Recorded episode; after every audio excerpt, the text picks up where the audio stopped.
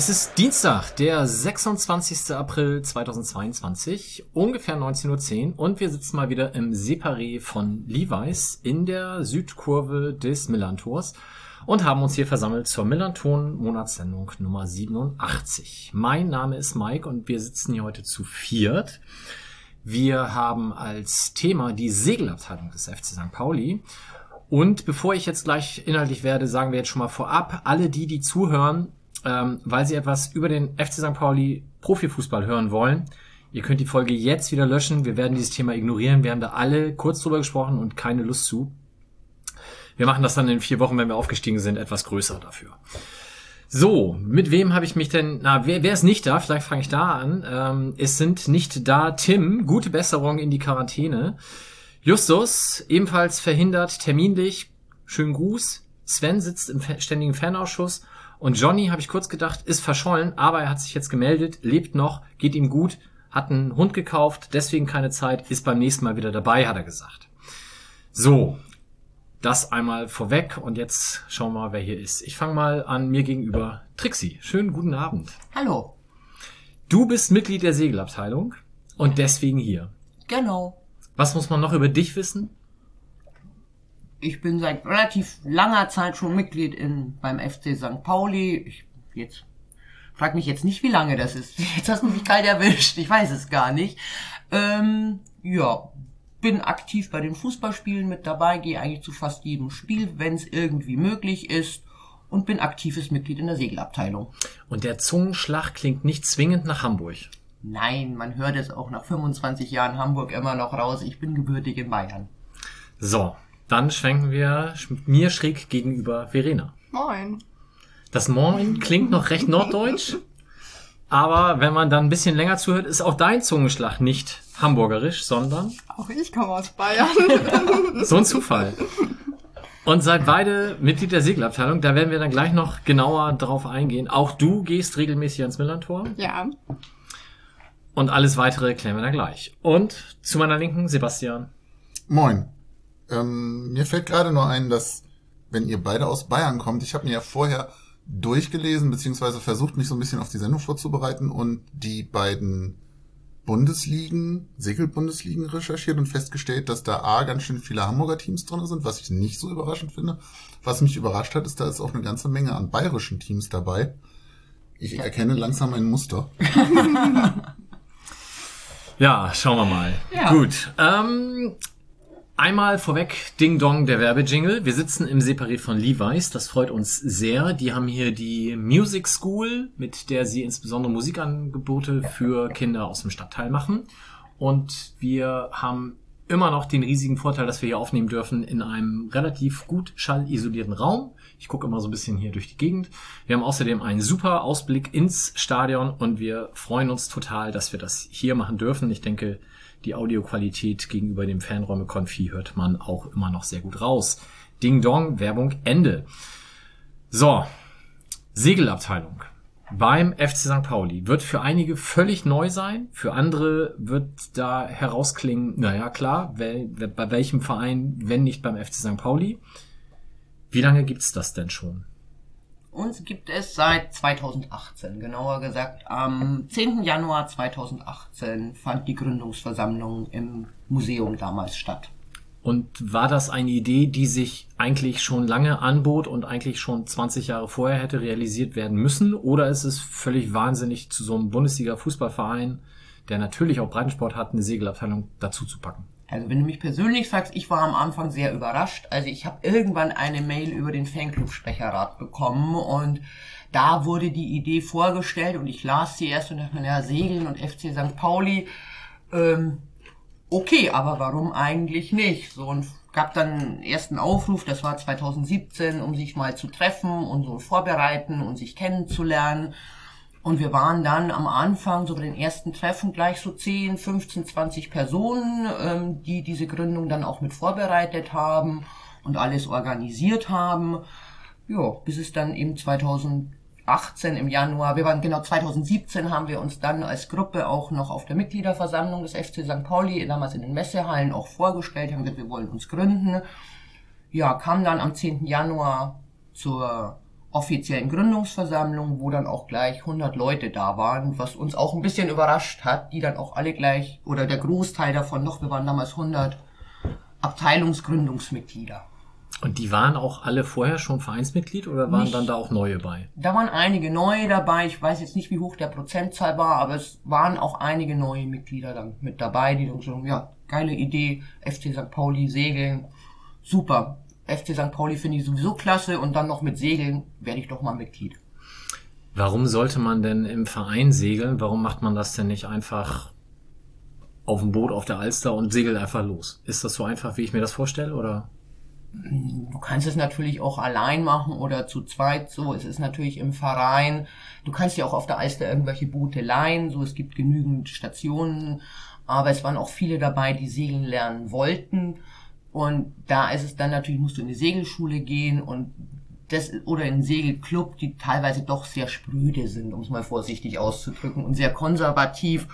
Und wir haben von vornherein gesagt, nein, wir wollen Segeln für alle ermöglichen, egal was man für Vorkenntnisse hat, wo man herkommt, ähm, ob man Geld hat oder nicht, wir wollen es für alle ermöglichen und sind da einfach ein bisschen unkonventioneller rangegangen, haben die ersten Boote auch relativ schnell gekauft. Das waren gebrauchte Dinger, die waren nicht besonders dolle, aber wir hatten erstmal zwei Boote und das ergab sich dann einfach so nach und nach und für viele ist es einfach, weil St. Pauli einfach schon mit etwas anderem verbunden wird als ein klassischer Segelclub, wie man sie kennt aus Film, Fernsehen, wo auch immer. Und so haben wir uns auch nie gegeben, so wollten wir auch nie sein, sondern wir wollen das alles einfach ein bisschen unkonventioneller und einfacher, einen einfacheren Einstieg in das Segelgeschehen geben. Heißt aber, wenn ich bisher immer nur aus dem Kanu in die Alster gefallen bin, könnte ich trotzdem zu euch kommen und würde dann da, so ich mich nicht zu doof anstelle, auch bei euch segeln lernen können? Ja, klar. Gibt verschiedene Segelkurse. Das hat sich jetzt über die Jahre hinweg ähm, ausgebaut. Wir haben in der Zwischenzeit ein paar Boote mehr auch und bieten auch Einsteigerkurse an.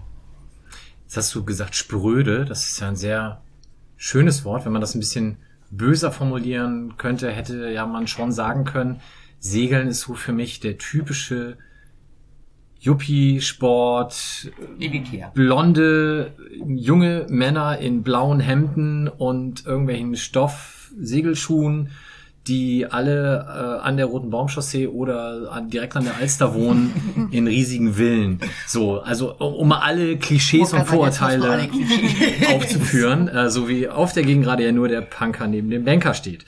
Ähm, da habe ich jetzt richtig verstanden, war von vornherein die Idee, das machen wir anders, weil das passt auch so dann besser zum FC St. Pauli. So ist der FC St. Pauli ja auch. Genau. So hoffen wir zumindest Ja. alle, genau. Ähm, wie, du sagst, wir haben dann gleich mal zwei Boote uns gekauft. Ich meine, jetzt ist die Vereinsabteilung in Gründung und auch wenn da 100 Leute dann stehen, Das war dann nach der Gründung. Okay. Also nicht vor der Gründung, sondern es war nach der Gründung im Sommer. Dann im Januar die Gründung und im, zum Sommer hin im Frühjahr haben wir dann die zwei Boote nacheinander sehr günstig gebraucht gekauft. trotzdem ist es ja immer noch so, dieses Vorurteil, es ist ein Sport für Reiche. Ja. Kann ich denn mir so ein Boot auch selber kaufen? Was kostet sowas denn? Kommt drauf an, wo du hin willst. Äh, Gebrauchtboote günstig. Das erste, was wir gekauft haben, glaube ich, hat ein gebraucht 900 Euro gekostet. Ähm, war auch nicht in so einem tollen Zustand, aber haben wir ein bisschen gut wieder hingekriegt. Ähm, und geht natürlich rauf bis mehrere 10.000 Euro, 100.000 Euro. Ähm, da glaube ich, gibt's nach oben keine Grenzen. Aber über was für Boote reden wir denn da bei euch? Also sitzen da dann zwei Leute drin oder 20? Zwei bis vier. So, 20 wäre ein bisschen viel. Okay. Und auf der Alster auch ein bisschen groß dann wahrscheinlich. Genau, das ist nächster Punkt. Wo segelt man in Hamburg? Segelt man auf der Alster. Man segelt in der Regel nicht so sehr auf der Elbe. Wir segeln hauptsächlich auf der Alster. Wir würden aber gerne auch noch die Elbe für uns gewinnen. Und ähm, aber auch das große Problem wie auf der Alster ist auch auf der Elbe, dass du einfach keine Liegeplätze mehr bekommst. Damit steht und fällt das ganze Projekt mit momentan unter anderem, aber auch dadurch, dass wir natürlich von Anfang an den Inklusionsgedanken mit verfolgt haben. Deswegen brauchen wir eine barrierefreie Steganlage, die du auch dort nicht unbedingt vorfindest. An der Elbe, an der Alster haben wir ein paar Möglichkeiten, ähm, aber auch das ist alles nicht super optimal an vielen Stellen. Verena, bist du auch Gründungsmitglied Nein. der Abteilung? Wie hast du denn das erste Mal, hast du erst das Millantor gesehen oder hast du erst von der Segelabteilung gehört? Das überschnitt sich tatsächlich kurzfristig so ein bisschen. Ich bin 2019 Ja, dazu gekommen. Ich hatte mein erstes Spiel am Millantor, äh, Millantor 2000, am 4. Februar 2018 und am zweiten Donnerstag im Februar 2019 Im Februar war das schon? Okay. bin ich ähm, zum Klönschnack gekommen. Was ist das denn? Also jetzt haben wir ja viele Hörer und Hörerinnen, die nicht aus Hamburg kommen. Denen ist der Begriff Klönschnack vielleicht schon mal gar nicht so ein Begriff. Ja, wie kann man Klönschnack noch nennen? Stammtisch. Stammtisch. Okay, Genau. das kennt der, Das, glaube ich, kennt fast jeder, jede. der Bundesbürger Ja. als Begriff sehr gut. Was macht ihr da? Wir treffen uns einmal im Monat ähm, am dritten Donnerstag, Zweiten. am zweiten Donnerstag im Monat, Entschuldigung, ähm, im, meistens im Clubheim und einfach wer Lust hat, kommt vorbei, interessierte Mitglieder, wer auch immer und man sitzt einfach locker zusammen, spricht viel über die Abteilung, aber nicht nur. Es ist einfach ein lockeres Zusammensitzen. Jetzt springen wir ins Jahr 2022. Zwischendurch liegen zwei Jahre Pandemie, die vielleicht für so eine relativ jung gegründete Abteilung auch eine Herausforderung ist. Wie viele Leute seid ihr jetzt? Zum heutigen Tag sind wir 421 Mitglieder. Das ist für nach vier Jahren, fünf Jahren, Vier. Vier. davon zwei Pandemie, ganz gute Wachstumsrate. Wie viele Boote habt ihr jetzt? Wir haben vier eigene Boote und ein Boot, das gechartert ist. Und die liegen alle auf der Alster. Ja. Ja. Und die Mitglieder fahren auch alle auf der Alster? Nein, also der Großteil ist natürlich, sind Menschen aus Hamburg, die bei uns Mitglied sind. Wir haben aber in der Zwischenzeit wirklich auch Mitglieder bundesweit. Unser weitestes Mitglied lebt in Kanada und ist leidenschaftlicher Segler, aber auch schon sehr, sehr lange FC St. Pauli Mitglied. Nein, es verteilt sich querbeet. Also wir haben natürlich viele Alster-Seglerinnen, aber wir haben auch Menschen, die auf der Ost- und Nordsee teilweise ihre eigenen Boote oder eigene Gemeinschaften haben und sogenannte Fahrtensegler sind. Das heißt, die sind den Sommer über mit ihren Booten allein zu zweit mit Familie unterwegs. Und warum sollte ich dann Mitglied des FC St. Pauli werden? Also habe ich da was von, wenn ich sowieso schon ein Boot auf der Ostsee habe? Also viele vereinen einfach diese gemeinsame Leidenschaft FC St. Pauli und Segeln. So ist beides ein Hobby und das miteinander zu verknüpfen hat, glaube ich, ganz. Also wir waren auch sehr überrascht auf dieser Gründungsversammlung, wie viele Menschen ich vom Segeln kannte, wo ich keine Ahnung habe, dass die überhaupt Interesse am Segeln haben oder sogar langjährige Segler Seglerinnen sind. So, da waren wir völlig überrascht, wer da alles auftauchte. Und das, glaube ich, war einfach so, da rechnet man einfach gar nicht mit, weil es einfach so ein Sport ist, der so ein bisschen weit weg von St. Pauli Fußball war. Ähm, aber trotzdem wirklich viele, viele langjährige Mitglieder von St. Pauli auch Segler, Seglerinnen sind. Und wenn ich jetzt bei euch Mitglied wäre und ein Boot hätte, würde ich dann sozusagen unter Flagge des FC St. Pauli segeln können?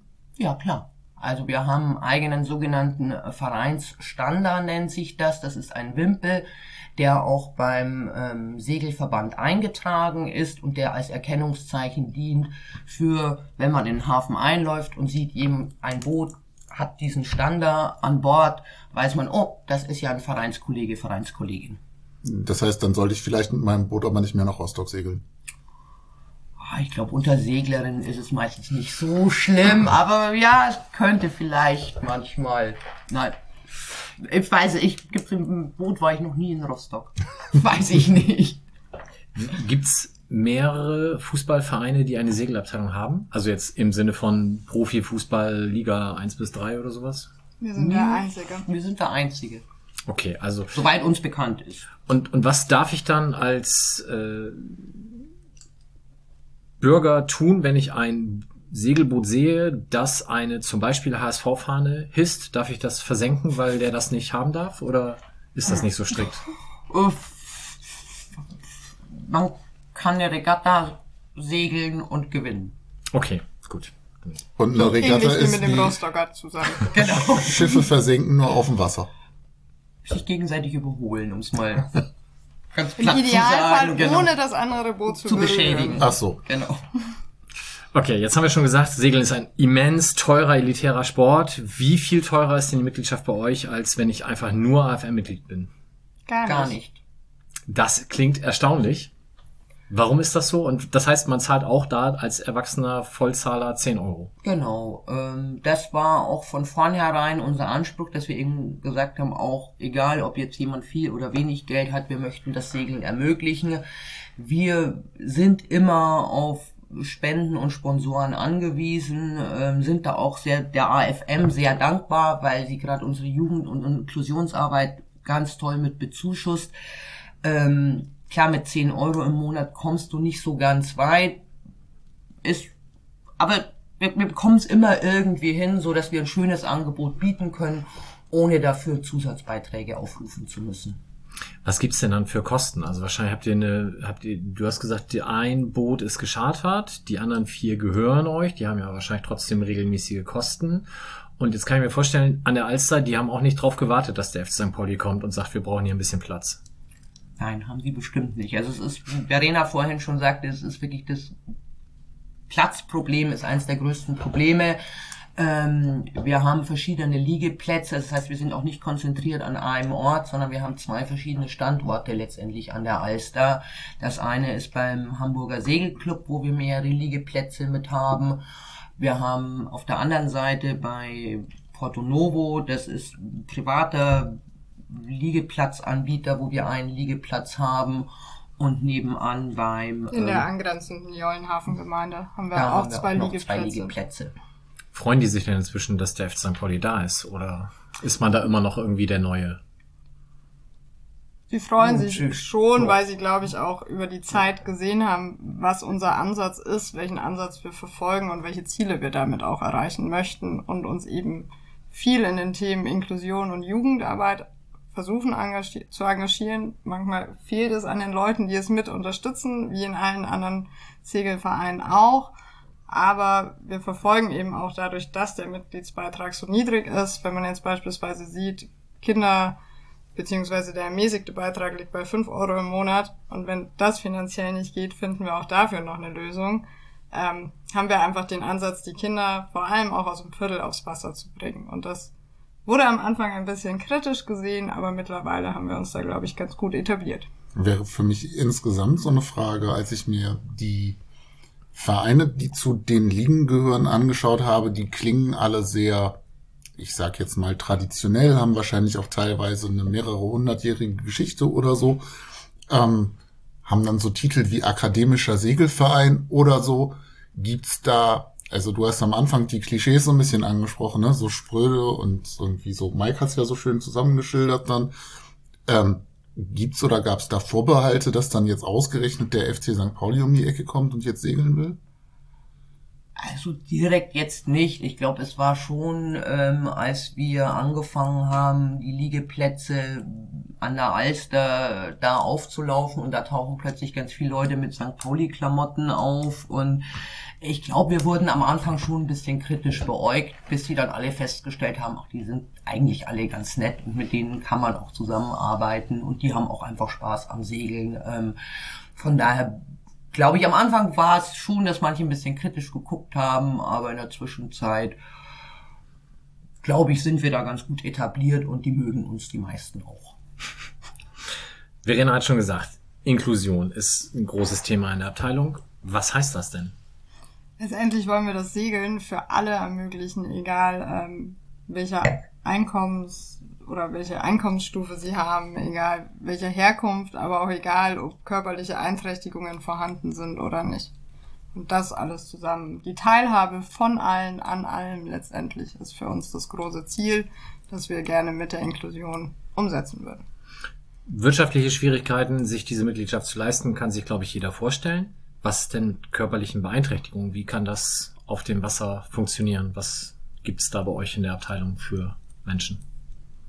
Also zum einen haben wir Rollifahrer, die auf Sitzstabilität angewiesen sind, weswegen wir dank der AFM auch 2019 auch gleich das erste Inklusionsboot anschaffen konnten, wo du eben sitzend segeln kannst, was vielen eben das Segeln ermöglicht, was so vorher nicht auf der Alster auch gar nicht unbedingt möglich war. Dann auf der anderen Seite haben wir einige Menschen mit ähm, Sehbehinderung beziehungsweise Seheinschränkungen. Da brauchen wir vielleicht einfach manchmal ein anderes farbiges Segel, aber können auch damit irgendwie finden wir immer Lösungen, um dass dort einfach der Zugang zum Segeln auch ermöglicht wird. Jetzt habe ich gehört, es gibt sowas wie Kentertraining. Das heißt, man übt, was passiert, wenn das Board umfällt. Das ist jetzt für Rollifahrer wahrscheinlich ja eher schwierig. Aber auch die machen das mit. Mit sehr viel Freude. Und, und was ist dieses Inklusionsboot dann? Was hat das an Besonderheiten? Fällt das, kennt, kennt das schwieriger oder wie Also muss man das- sich das vorstellen? Genau, das soll eigentlich weniger kentern, beziehungsweise schwieriger. Aber äh, auch das passiert natürlich, dass das manchmal kentert, wenn du ein bisschen zu dolle Böe abbekommst. Ähm, aber das können auch alle super gut handeln. Wir üben das ja auch. Und mit einer Schwimmweste am Mann kann auch nicht viel passieren. Und die Besonderheit ist eben, dass äh, die Sitze eingebaut werden können, aber auch wieder ausgebaut werden können. Also wir können diese Sitze, wenn sie benötigt werden, einbauen. Und mit meinem Rollstuhl würde ich dann über diesen geeigneten Steg, den du, Verena, beschrieben hast, ähm, dahin irgendwie an Bord mich heben wahrscheinlich oder gehoben werden. Genau, also es gibt verschiedene Techniken. Werden sich die einen zum Beispiel an den Baum klemmen, wo das Großsegel quasi befestigt ist und es sich dann rüberschwingen, gehen die anderen aus dem Rollstuhl auf den Stegs und ähm, schleppen sich Rutschen dann Genau. ins Boot so ein bisschen. Haben dann Ja, eine Sportmatte meistens, da- damit das so ein bisschen besser und einfacher funktioniert. Und da hat jeder so seine eigenen Techniken entwickelt, die für ihn am besten sind. Und war das was, was auch eine komplette Neuigkeit ist für die anderen eingesessenen Segelclubs auf der Alster? Oder also seid ihr da Vorreiter oder gab es das vorher auch schon? Ich glaube, wir haben zumindest eins der ersten Inklusionsboote gehabt. Also es gab schon immer mal wieder Ansätze, aber so richtig intensiv verfolgt, das war erst, als wir dann auf der Alster auftauchten und sagen, wir wollen das eben auch als eins unserer Ziele mit äh, machen, dass wir eben Segeln für alle auch unabhängig von körperlichen Einschränkungen anbieten. Ich begleite ja die blinden FußballerInnen des FC St. Pauli sehr eng, ähm, habe einen immensen Respekt davor, was die Leute tun, äh, wie sie blind Fußball spielen. Die hören aber zumindest, wenn da so ein Ball angerasselt kommt, die wissen von ihrem Guide, der da links steht oder hinterm Tor steht, wo sie hinrennen müssen und können sich darüber orientieren. Super beeindruckend, finde ich ganz, ganz großartig. Segeln für Blinde stelle ich mir tatsächlich noch schwieriger vor, weil die können ja auch nicht sehen, dass da in 100 Meter Entfernung ein Schiff auf sie zukommt. Genau, deswegen sind sie ja nie allein an Bord. Also in der Regel segeln wir auch ja alle unsere Jollen nie allein. Ähm, das heißt, sie haben immer jemanden Sehenden mit dabei. Und ähm, sie können den Wind tatsächlich auch ganz anders spüren als, und wahrnehmen, als wir als Sehende es tun. Es ist auch immer jedes Mal aufs Neue super faszinierend, wenn die mit an Bord sind und dir irgendwie schon, keine Ahnung, gefühlt drei Minuten früher sagen, da kommt gleich eine Böe und du dir denkst, hm, okay. Ähm, die haben auch alle ihre Techniken und Wege entwickelt und das ist auch einfach ein gutes Zusammenspiel äh, von einem guten Team, das du an Bord brauchst, um dass es gut funktionieren kann. Jugendarbeit für Kids aus dem Stadtteil hast du erwähnt. Wie gestaltet sich das denn? Und wie habt ihr das überhaupt angefangen? Seid ihr durch, durch den Stadtteil gelaufen und habt Flyer verteilt mit Kommt mal zur Alster? Tatsächlich haben wir das auch gemacht, was wenig zielführend war. Ähm, Corona-bedingt waren auch nicht mehr so viele Leute auf der Straße. Ähm, wir versuchen gerade einen Ansatz zu verfolgen, einen anderen Ansatz, in dem wir ein Netzwerk aus ähm, Familienhelfern, Sozialarbeitern und Co. Äh, aufbauen, weil die Erfahrung eben auch einfach zeigt, dass es viel effektiver ist, wenn jemand Vertrautes ein Angebot in die Familie bringt, als wenn man den einfach auf der Straße einen Flyer in die Hand drückt und am Ende noch sagt, wenn ihr es euch nicht leisten könnt, finden wir auch eine Lösung dafür. Ähm, weil eben die, die die Familie kennen und viel mit ihnen zusammenarbeiten, auch einfach genau dann die Probleme auch besser kennen und besser ähm, vielleicht auch Vorbehalte ausräumen können. Und was großes Problem aber auch zusätzlich ist hier im Viertel vor allem, ist, dass ganz viele Kinder und Jugendliche nicht schwimmen können. Und sobald es die Corona-Situation auch einfach zulässt, wir hoffen, dass es nächsten Winter dann auch funktioniert, ist, dass wir einen Schwimmkurs für 10 bis 12 Jugendliche erstmal machen können, den wir durch Spenden auch äh, finanziert haben, um dass die dann auch einfach aufs Wasser können und das Segeln lernen können. Heißt aber, Schwimmen ist prinzipiell Voraussetzung für ins Boot setzen lassen? Wäre schon von Vorteil. Ja, das wenn auf, auf der Ebene denke ich auch, aber vorhanden sind. Ja. Aber im Notfall haben alle eine Schwimmweste an. Wir haben eine Motorbootbegleitung in den Jugendtrainings und Kindertrainings dabei. Ähm, wir wissen selber, wie schwierig das bei manchen Familien im Viertel und Umgebung ist. Deswegen soll es auch kein Ausschlusskriterium sein. Aber wir versuchen eben dann mit solchen Angeboten wie einem Schwimmkurs beispielsweise zu unterstützen, um es noch ein bisschen mehr vorantreiben zu können. Kann ja auch immer noch ein Motivator sein, dann schwimmen zu lernen. So, ich will segeln, dann musst du schwimmen Ja. lernen. Okay. Wer kann denn sich bei euch melden? Also sprich, wenn man Mitglied werden will, denke ich mal, meldet man sich und sagt, hier, geht los. Braucht ihr auch noch Unterstützung? Also alles, was ihr jetzt erzählt habt, ist ja doch immer sehr, ich sage jetzt mal, arbeitsintensiv. Ja. Ähm, Gerade in der Inklusion, wenn es dann noch jemanden braucht, der da die Menschen auch begleitet. Was für Leute sollen sich denn besonders angesprochen fühlen? Leute, die schon segeln können oder Leute, die zu viel Tagesfreizeit haben oder beides? Letztendlich Beides. im Idealfall beides, weil Genau, Segelerfahrung für die Tagesfreizeit. Um beispielsweise Nein. die Jugend auch über den Winter gut zu betreuen, brauche ich nicht die perfekte Segelerfahrung, sondern das kann man mit anderen Programmen eben gut auffangen. Deswegen es auch eine gesunde Mischung aus beidem ist. Und wir wollen auch die Kinder ja eben auch ein bisschen an den Verein binden. Wir wollen sie an die Segelabteilung binden. Das heißt aber auch nicht, dass wir 24-7 segeln gehen müssen, sondern dass wir auch immer mal wieder gerne segelunabhängige Veranstaltungen mit den Kindern durchführen würden. Von wann bis wann segelt man denn im Jahr? Wir segeln meistens, weil wir alle so ein bisschen warmduschermäßig unterwegs sind, von, von Mai bis Oktober. Und äh, starten mit der Jugendarbeit tatsächlich mit dem Jollenangebot nächste Woche Montag und können dann das erste Jahr ein regelmäßig wöchentliches Training auch endlich verzeichnen und haben in den Sommerferien auch noch zwei Ferienkurse. Ferienkurse. Das heißt, wenn jetzt jemand das hört und sagt, mein Sohn, meine Tochter muss da unbedingt mal hin, schicke ich den am besten mal an einem Montag vorbei? Oder melde ich mich vorher wo? Am besten wäre vorher eine E-Mail zu schicken an die info at fcstpauli-segeln.de E-Mail-Adresse und einmal kurz Hand zu heben, Interesse zu bekunden und dann gucken wir, wo am besten noch Platz ist und wie man schnellstmöglich zusammenkommt. Und die Segelkurse im Sommer, die sind dann Ferienkurse, ganz klassisch. Und man meldet sich und dann ist das von Montag bis Freitag so ungefähr. Genau, also von Montag bis Freitag, wahrscheinlich von 10 bis 15 Uhr.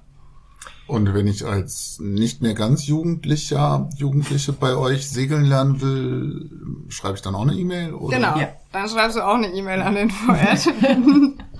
Und äh, wir haben, wir starten über nächste, wir starten Nächste nächste, Woche Woche, mit dem ersten Anfängerkurs für Erwachsene und haben dann in den Sommerferien, auch in der ersten Ferienwoche und in der letzten Ferienwoche haben wir auch nochmal Anfängerkurse und zwischendrin gibt's auch noch fortgeschrittenen Kurse. Jetzt kann ich ja mal ganz kurz erzählen, wie wir uns kennengelernt haben. Ich habe nämlich ja irgendwann bei, als die Pandemie beginnt, wurde das ja auch mit Themen für die Lage so ein bisschen schwierig. Und ich habe ja dann immer Themen gesucht rund um den Verein. Und dann bin ich auf E-Sailing gestoßen. Und die Seite virtualregatta.com, glaube ich, wo man, die meisten kennen wahrscheinlich FIFA und E-Sport, wo der FC St. Pauli ja gerade auch recht erfolgreich ist. Aber sowas gibt's halt auch für Segeln. Wie muss ich mir das vorstellen? Also ich weiß das inzwischen, aber wenn das jemand anders zum ersten Mal macht, wie kann ich denn virtuell segeln? Letztendlich brauchst du dazu tatsächlich nur die Pfeiltasten und die Umschalttaste und segelst dann dein Boot nach Kurs um die Bojen und guckst und hoffst, dass du ziemlich schnell, ohne andere Teilnehmer zu rammen oder Bojen zu rammen, ins Ziel zu kommen. Und wahrscheinlich ist das ja eine Frage, die sich ganz viele Leute, die noch nie auf so einem Segelboot waren, schon immer gefragt haben. Wie kann ich denn gegen den, gegen, 1, 2, 3, gegen den Wind vorwärts kommen? Das geht doch gar nicht. Der Wind pustet mich doch zurück. Da musst du gegen den Wind hochkreuzen. Was heißt das denn? Zickzack fahren. Aber wenn ich denn Zickzack fahre, also ist es super jetzt in dem Podcast so die Handbewegung zu machen, um das so anzudeuten. Trotzdem komme ich ja gegen den Wind vorwärts. Welches mathematische, physikalische Gesetz liegt dem zugrunde? Warum, warum funktioniert das? Warum werde ich nicht zurückgedrängt? Naja, wir segeln ja quasi nicht dem Wind entgegen, sondern wir segeln ja in Am einem bestimmten Winkel. Winkel. am Winkel vorbei. Also der Wind drückt dich, ich kann nicht segeln, aber Physik so ein bisschen, der Wind drückt dich ja quasi zur Seite und dabei ein bisschen nach vorne und dann drehst du quasi um. Nicht nur quasi. Und dann drückt der Wind dich wieder zur Seite und ein bisschen nach vorne und so kommst du auch vorwärts. Ja. Also du musst definitiv Genau. sehr viel mehr Strecke fahren oder segeln, ähm, als wenn du den Wind nicht von vorne hättest. Ja, also wer das mal ausprobieren will, Virtual Regatta werde ich verlinken. Ähm, es gibt sehr frustrierende Momente, wenn man gegen den Wind einfach steht und nicht mehr vorwärts kommt, aber ansonsten macht das tatsächlich sehr viel Spaß. Und wenn man da lang genug spielt und Punkte sammelt, dann kann man sich auch so ein äh, Totenkopfsiegel irgendwann da als Equipment dazu kaufen. Habe ich schon geschafft. Online. Online, ja, ja, ja, ja, ja, ja, ja, fürs äh, tatsächliche Segeln. Ich habe einmal, äh, Verena sagte gerade, bei den Jugendsegeln äh, ist ein Motorboot im Einsatz und das durfte ich schon einmal mit Verena äh, begleiten quasi. Viel mehr bringt man mich nicht aufs Wasser, aber mhm. das zumindest habe ich dann mal gemacht, weil mein Sohn an einem dieser Jugendsegelkurse teilgenommen hat und schwer begeistert ist. Abteilungsleben, jetzt haben wir schon gesagt, Virtual Regatta im Winter, okay, das ist ganz nett, aber äh, wahrscheinlich ist das ja trotzdem für eine Abteilung, die sich von April bis Oktober ungefähr dem aktiven Sport hingibt, schwierig, in den anderen Monaten Abteilungsleben herzustellen und in der Pandemie wahrscheinlich noch mal schwieriger. Wie habt ihr das denn trotzdem dann von 100 auf 400 Leute gebracht? Was macht ihr denn außerhalb des reinen Segelns? Waren eigentlich von vornherein oder sind eigentlich jetzt nach Corona hoffentlich wieder eine sehr aktive Abteilung, die sich auch außerhalb des Segelns immer viel getroffen hat, sei es jetzt dieser monatliche Klönschnack, den wir hatten. Wir hatten dann vor der Pandemie zeitweise auch noch einen Stegschnack, da hat man sich dann, ich jeden dritten Dienstag im Monat ähm, an der Alster unten am Steg getroffen, wer Lust hatte. Wir machen äh, zum Saisonbeginn und planen jetzt eventuell zum Saisonende eine gemeinsame Barkassenfahrt, wo jeder Lust hat, äh, wo jeder mitkommen kann, der Lust hat. Wir machen, was weiß ich, wir haben Boseln auf St. Pauli gemacht. Also wir versuchen eigentlich essen, einmal im wirklich. Monat immer noch eine Veranstaltung zusätzlich am Wochenende zu organisieren, die, wie wir gerade hörten, mit Boseln und Grünkohl essen im Fanladen zum Beispiel nicht sonderlich viel mit Segeln zu Nö, tun hat. aber einfach Spaß macht und die Leute auch bindet und wir auch dann damit einfach auch Leute für die Arbeit mitgewinnen, weil es einfach nicht nur immer die reine Arbeit ist, sondern wir haben auch gemeinsam ganz viel Spaß. Und das war eigentlich auch vor Corona wirklich ein bewährtes System, wo wir gesagt haben, ey, das war einfach so schön, mit so vielen Leuten zusammenzuarbeiten. Das ist uns leider über Corona ein bisschen weggebrochen. Ähm, aber wir sind, glaube ich, wieder auf einem ganz guten Weg, dass wir wieder ein gutes Team an ganz vielen Leuten werden, die gemeinsam was machen. Und auch dann, auch ein bisschen äh, Arbeitsleben haben wir ja auch trotz allem Ja. und treffen uns einmal im Monat zu unserem regelmäßigen Plenum. Plenum und Klönschnack ist aber was unterschiedliches. Ja. Ja. Erklären. Klönschnack ist Der Stammtisch. ein lockerer Stammtischaustausch und Plenum ist, ja, nennen wir es das höchste beschlussfassende Gremium der Abteilung. Und das ist was Besonderes in diesem Verein, weil der Verein möchte eigentlich eine Abteilungsleitung haben, der ihr beide auch angehört und zu der ihr auch gewählt wurde. Aber ihr organisiert euch eigentlich ein bisschen anders. Genau, also uns gibt es eigentlich nur auf dem Papier mit Kai Jordan zusammen ähm, als Abteilungsleitung und wir haben uns so ein bisschen quasi selbst ausgehebelt mit der Plenumsstruktur und wir treffen uns eben jetzt einmal im Monat, diskutieren, besprechen alles zusammen. Im Idealfall finden wir einen Konsens für Beschlüsse. Wenn wir den Konsens nicht finden, dann geht es quasi einen Monat später in die nächste Runde und man braucht eine Zweidrittelmehrheit. Also wir sind gut im Diskutieren, Ja. Ähm, sind da auch sehr standhaft bei vielen Diskussionen. Aber es führt aber auch auf der anderen Seite dazu, dass sich viele abgeholt und einbezogen fühlen. Und im Vergleich zu anderen Abteilungen würde ich behaupten, dass wir einen sehr, sehr hohen Anteil an Helfern, Aktiven. Ehrenamtlichen, aktiven Menschen in der Abteilung auch haben. Und wir sind beim Plenum sind wir auch eigentlich, zumindest war das vor Corona immer so, um die 20. 20 Leute. Ja. Bei den Online-Treffen jetzt über den Winter und die Zeit davor haben wir ab und zu ein paar verloren. Aber jetzt starten wir auch übermorgen wieder. in Erste das- Mal wieder in echt Ja. von Angesicht zu Angesicht. Das ist ja eine, ich habe mir das in meinen Notizen aufgeschrieben, eigentlich quasi die ur-St. Paulianischste Organisationsform, die man sich so geben kann. Das stelle ich mir trotzdem nicht immer ganz leicht vor. Hat das Vor- und Nachteile oder überwiegen die Vorteile dann doch deutlich? Ich finde die Vorteile überwiegen ganz eindeutig. Also klar, es ist natürlich, es sind manchmal lange Diskussionen, manchmal auch ein bisschen heftigere Diskussionen. Ähm, aber es hat wirklich jeder, die, jeder die Möglichkeit, sich einzubringen, aktiv das Geschehen mitzugestalten, seine Meinung dazu zu sagen und sich dann auch vielleicht mal andere Meinungen anhören und mal nochmal zu überdenken. So, wie gesagt, es ist manchmal ein bisschen heftiger, manchmal ein bisschen lauter, manche Diskussionen ziehen sich auch ein bisschen, aber letztendlich die Entscheidungen, die dann getroffen werden, die sind von allen getroffen. Also wirklich jedes Mitglied hat die Möglichkeit, Entscheidungen mitzutreffen und ähm, gemeinsam zu entscheiden, was macht die Abteilung, wie entwickelt die sich, wo soll es hingehen und auch wie die aktive Arbeit äh, gemacht wird. Aber ich muss auch sagen, dass wir eine sehr, sehr gute Diskussionskultur auf jeden Fall haben. Spätestens Ja. besiegeln wir alle Unstimmigkeiten im anschließenden Jolly-Besuch bei Bier. Und spätestens dann ist wieder Ja. alles in Ordnung. Genau, da muss man vielleicht noch einmal dann anstoßen und sagen, war nicht so gemeint und dann ist wieder alles gut. Du sagtest gerade, die Abteilung entwickelt sich dann auch. Nun seid ihr frisch gebackene, sagt man da auch, Aufsteigerinnen in die zweite Segelbundesliga.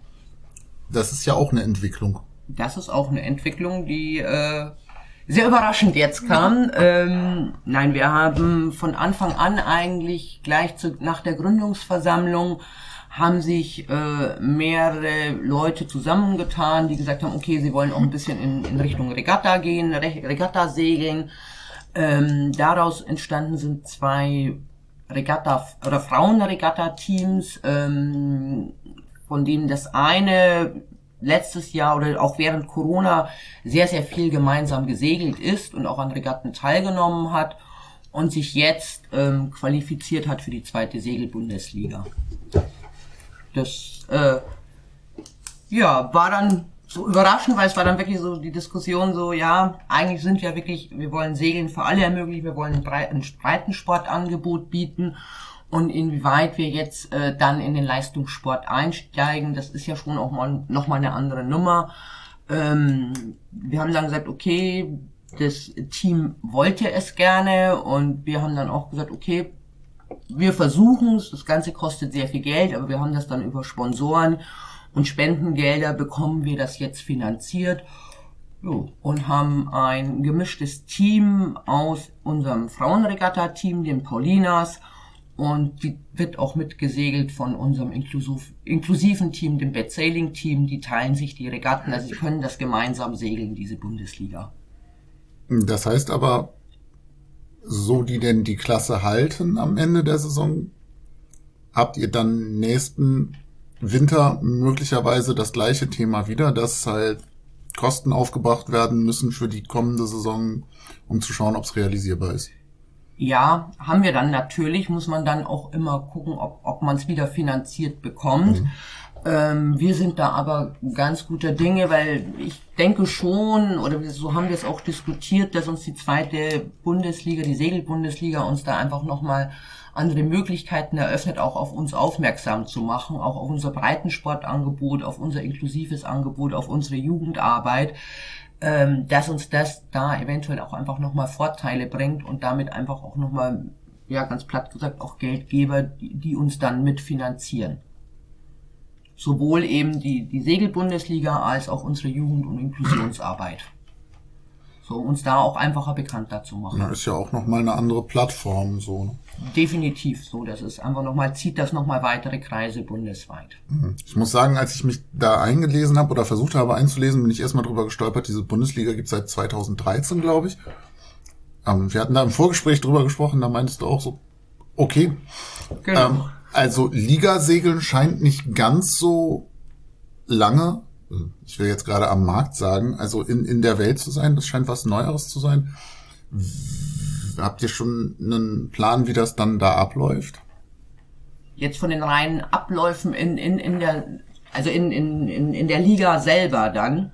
Also das sind 18 Vereine, das ist eine, ähm, also kannst da nur als Verein mitsegeln in dieser Liga.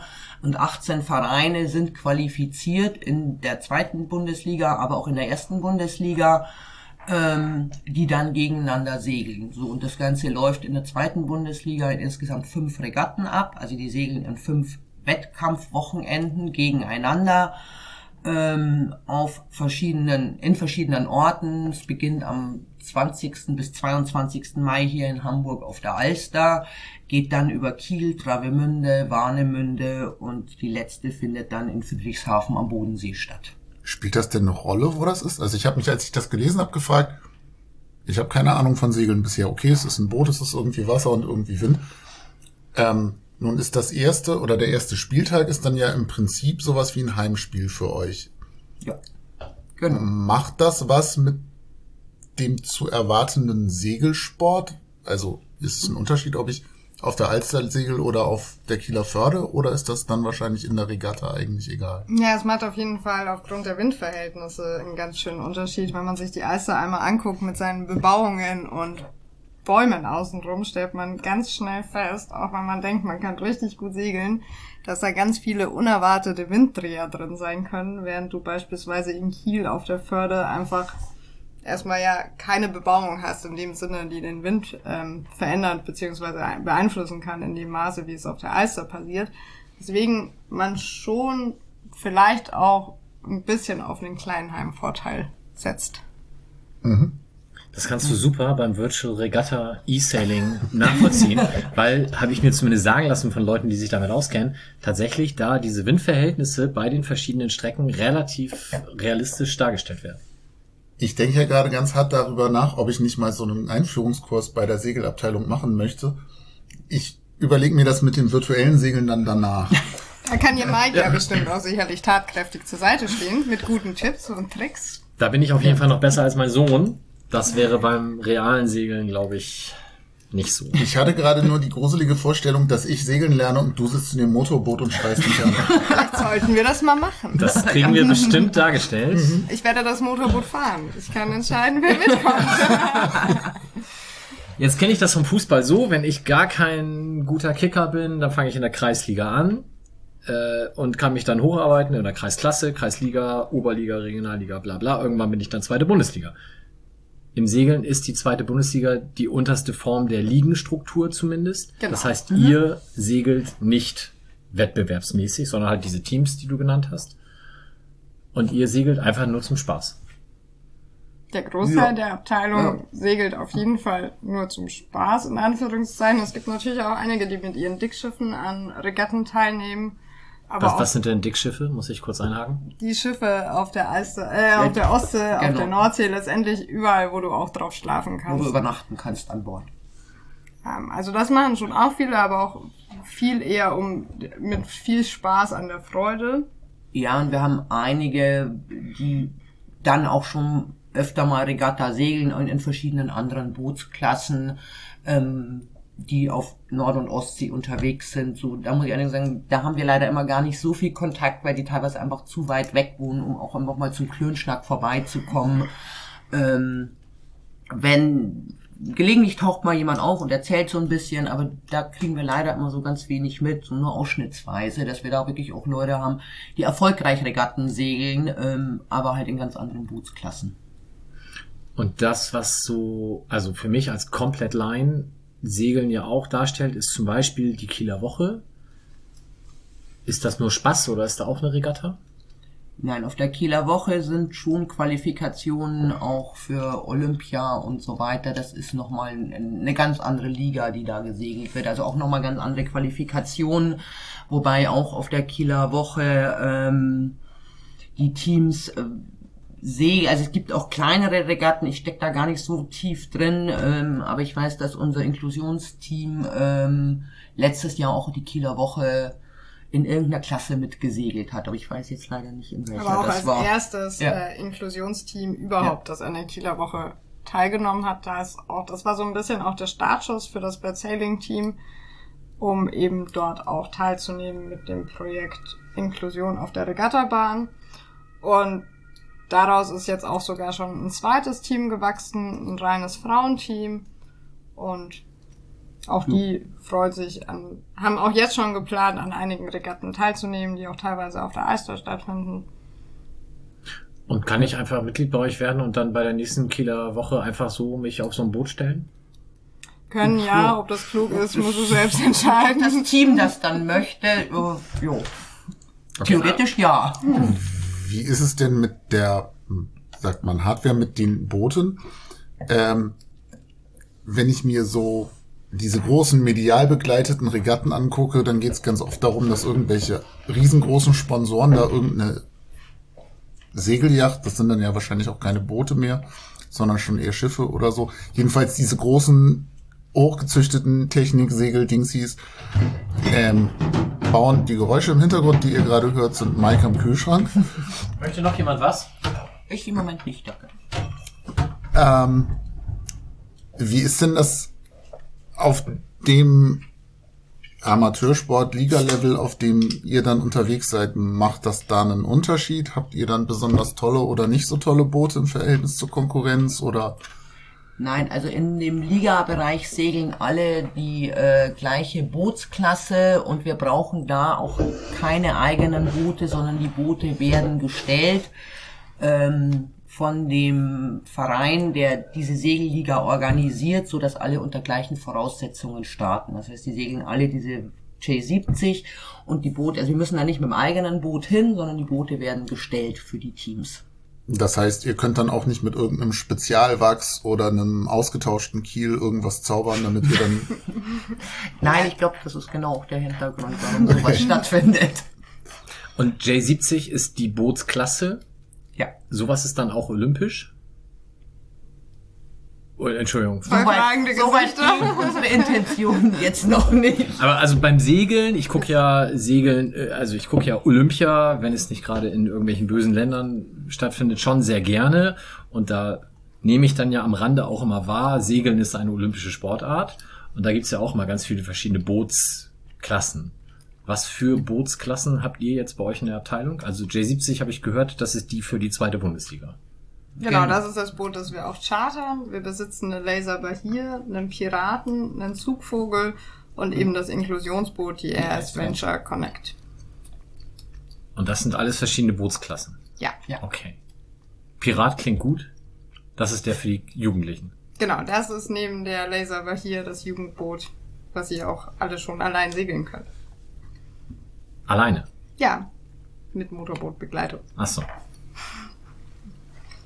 Und was müssen die da können? Die müssen das ja irgendwie lenken. Das machen sie über so ein Ruder hinten dran. Genau, über die Pinne. Pinne, okay. Und dann müssen sie das Segel rauf und runter machen können. Genau. Und dann müssen sie dieses Zickzack beherrschen, dass sie kapieren, wenn du da lang willst, aber von da der Wind kommt, musst du links und rechts jeweils ausweichen, um vorwärts zu kommen. Genau, und dann wäre es noch ganz hilfreich zu wissen, wie man die Segel bei welchem Wind stellt, damit man nicht im Wind steht, wie du selbst schon beim E-Sailing festgestellt hast. Weil dann hilft dir es auch nicht, wenn du weißt, wie man Zickzack segelt. Wenn du im Wind stehst, hast du verloren. Aber wie kann ich denn, also das Segel kann ich hoch und runter machen, dachte ich. Was kann ich noch damit? Du kannst, ähm, du kannst es dementsprechend vieren. Also je nachdem, ob du die Schoten dichter holst oder ob du sie ausfährst sozusagen. Nenn's einfach nach links oder rechts ziehen. Ah, das ist Naja, natürlich aber, besser. aber ne? wenn das Segel Ja. Je nach Kurs ist der Baum weiter oder näher von mir weg. Das Ja, ist ja. noch nicht links und rechts. Was die Zuhörerinnen leider gerade nicht sehen, sind Mikes fragende Blicke auf 43 Fachbegriffe. Ich dachte, dein Sohn macht das mit und du hast doch schon virtuell oder steht da nur links, rechts, gerade raus? Verena hat das sehr schön vorhin gesagt. Für Virtual Regatta brauchst du die Links- und Rechtstaste und die Tabulator-Taste. Und ich glaube, Space gibt, hat auch noch irgendeine Funktion, die ich aber schon nicht mehr nutze. Also, das ist sehr rudimentär, aber es sind total realistische Windverhältnisse, habe ich mir sagen lassen. ja, hm, okay. Gut.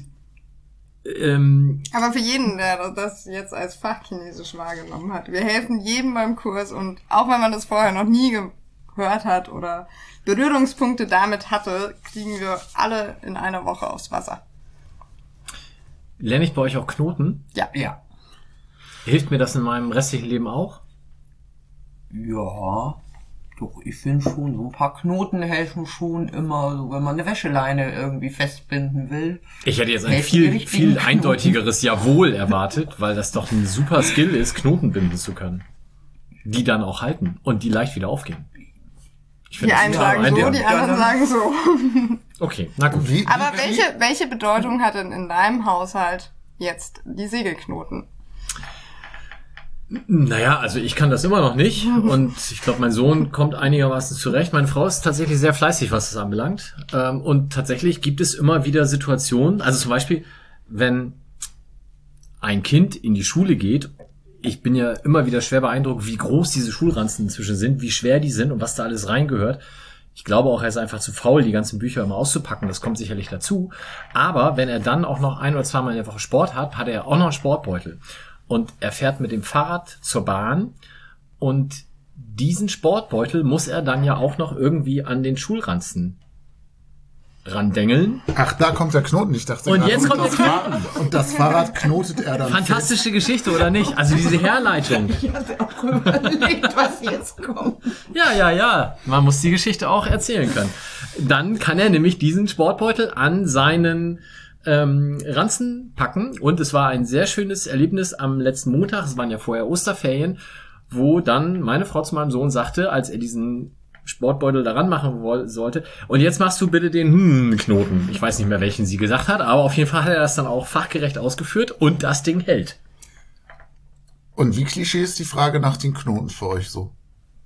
Bitte, was? Ich, Wie Klischee nicht. ist diese Frage? Hintergrund, ich habe in der Mittagspause heute erzählt, dass wir heute Abend einen Podcast aufzeichnen und dass die Segelabteilung zu Gast ist und ob meine KollegInnen da schon irgendwelche Ideen haben, worum es gehen könnte und ob sie irgendwie Berührungspunkte zum Segeln hätten. Hatten alle nicht, aber von dreien kam die Frage, lernt man da auch Knoten? Und jetzt kommst du um die Ecke mit den Knoten. Deswegen dachte ich so, Ja. ist das die Frage, die ihr am häufigsten gefragt werdet? Die Frage am häufigsten ist eigentlich, wann kann ich segeln? Tja. Die habe ich auch im Hinterkopf. Ja.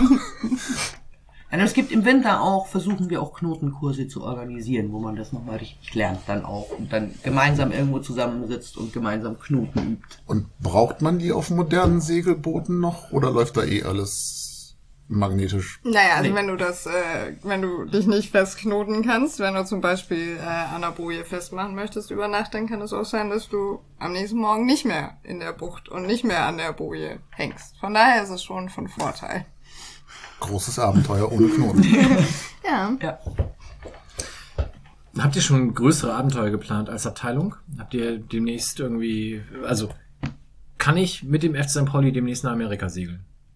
Das nicht. Wir planen oder überlegen, nächstes Jahr einen Saisonauftakt auf Mallorca zu machen. Aber auch das steht und fällt äh, mit dem barrierefreien Stick.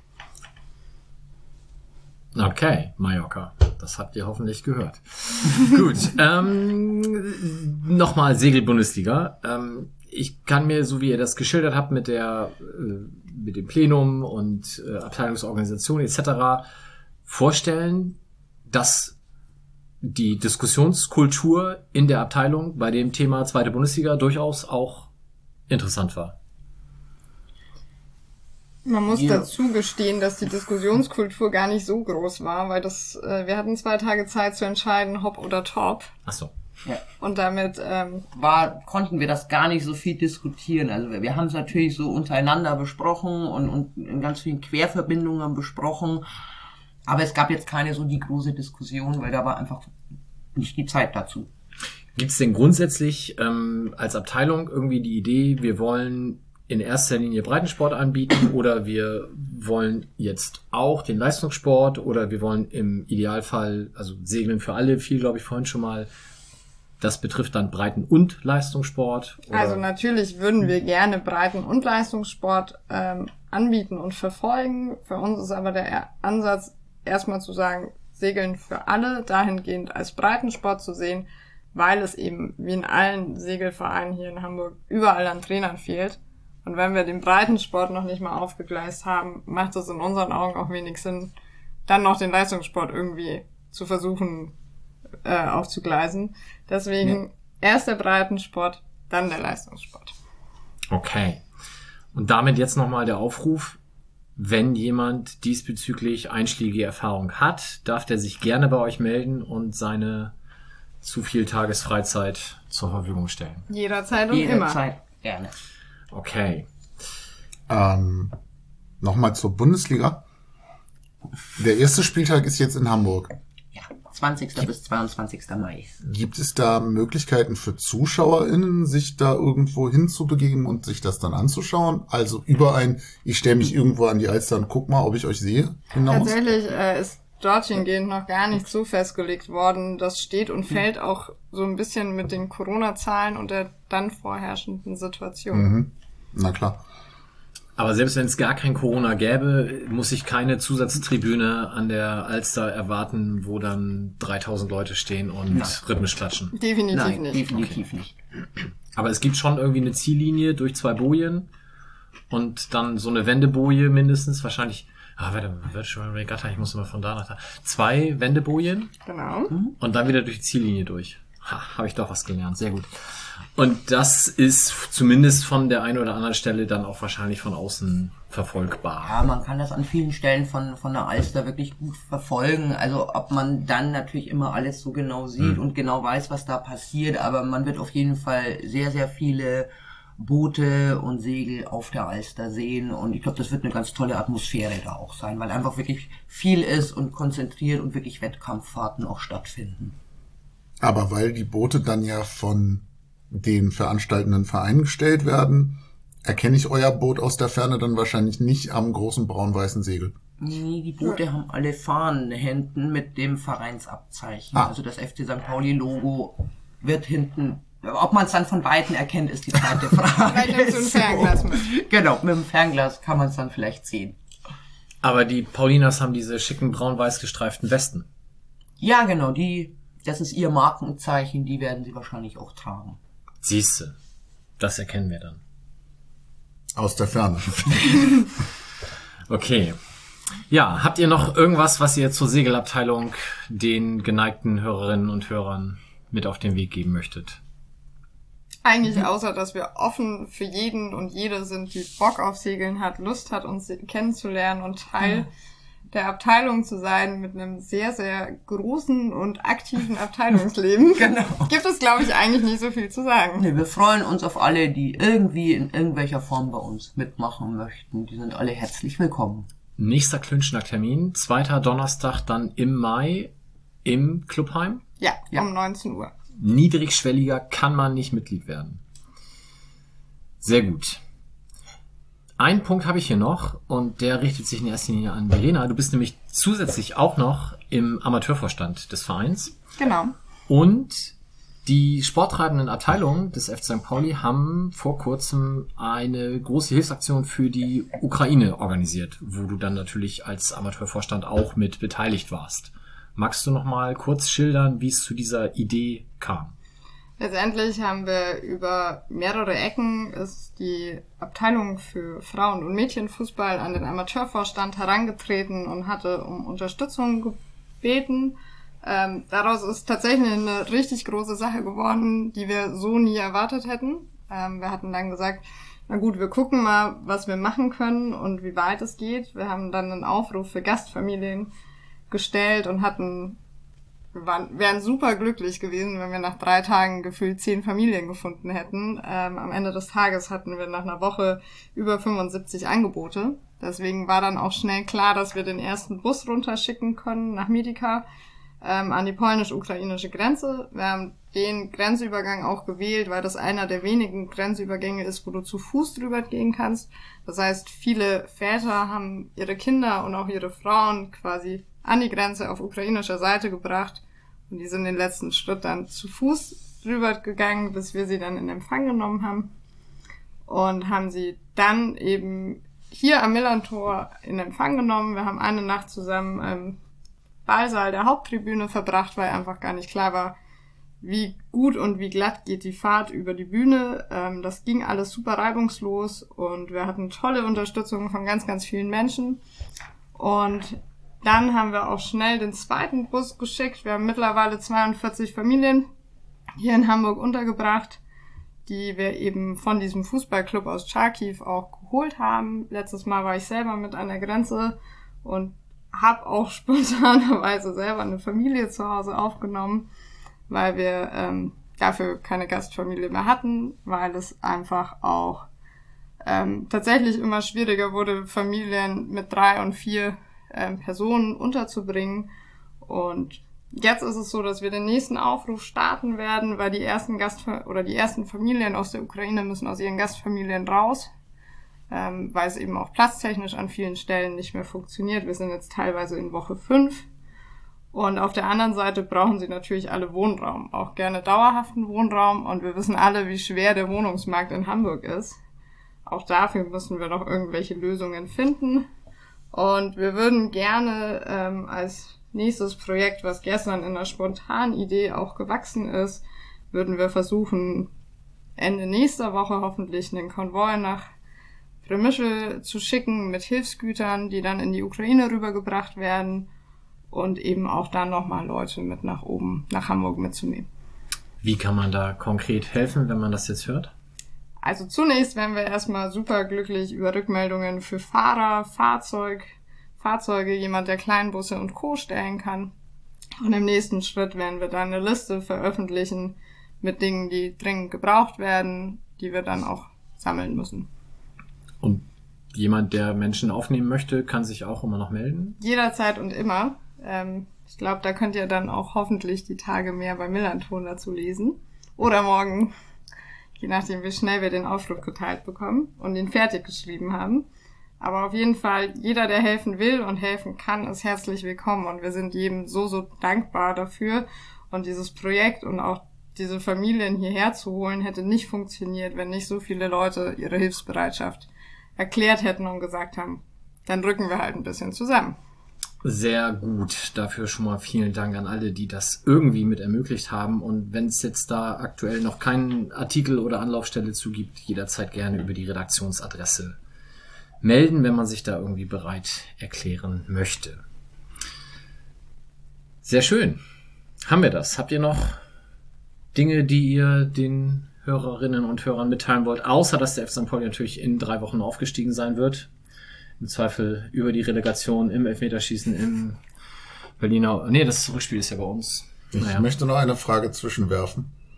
Hast du nicht am Anfang gesagt, wir reden nicht über Fußball? Nur das Gute, nur das Gute erzählen wir jetzt kurz zum Rausschmeißen. Für die, die, die sich das alles angehört haben und immer noch weinend aufgrund dieser schlechten Leistung vom Wochenende vor den Smartphones sitzen.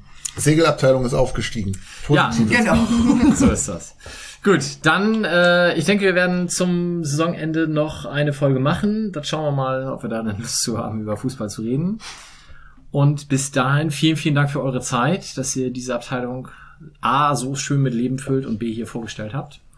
Und wer sich dann melden möchte, Mitglied werden möchte, wie gesagt, niedrigschwelligster Zugang, Klönschnack, zweiter Donnerstag den Monat im Club In diesem Sinne, schönen Abend und bis dann. Danke, dass wir hier sein durften.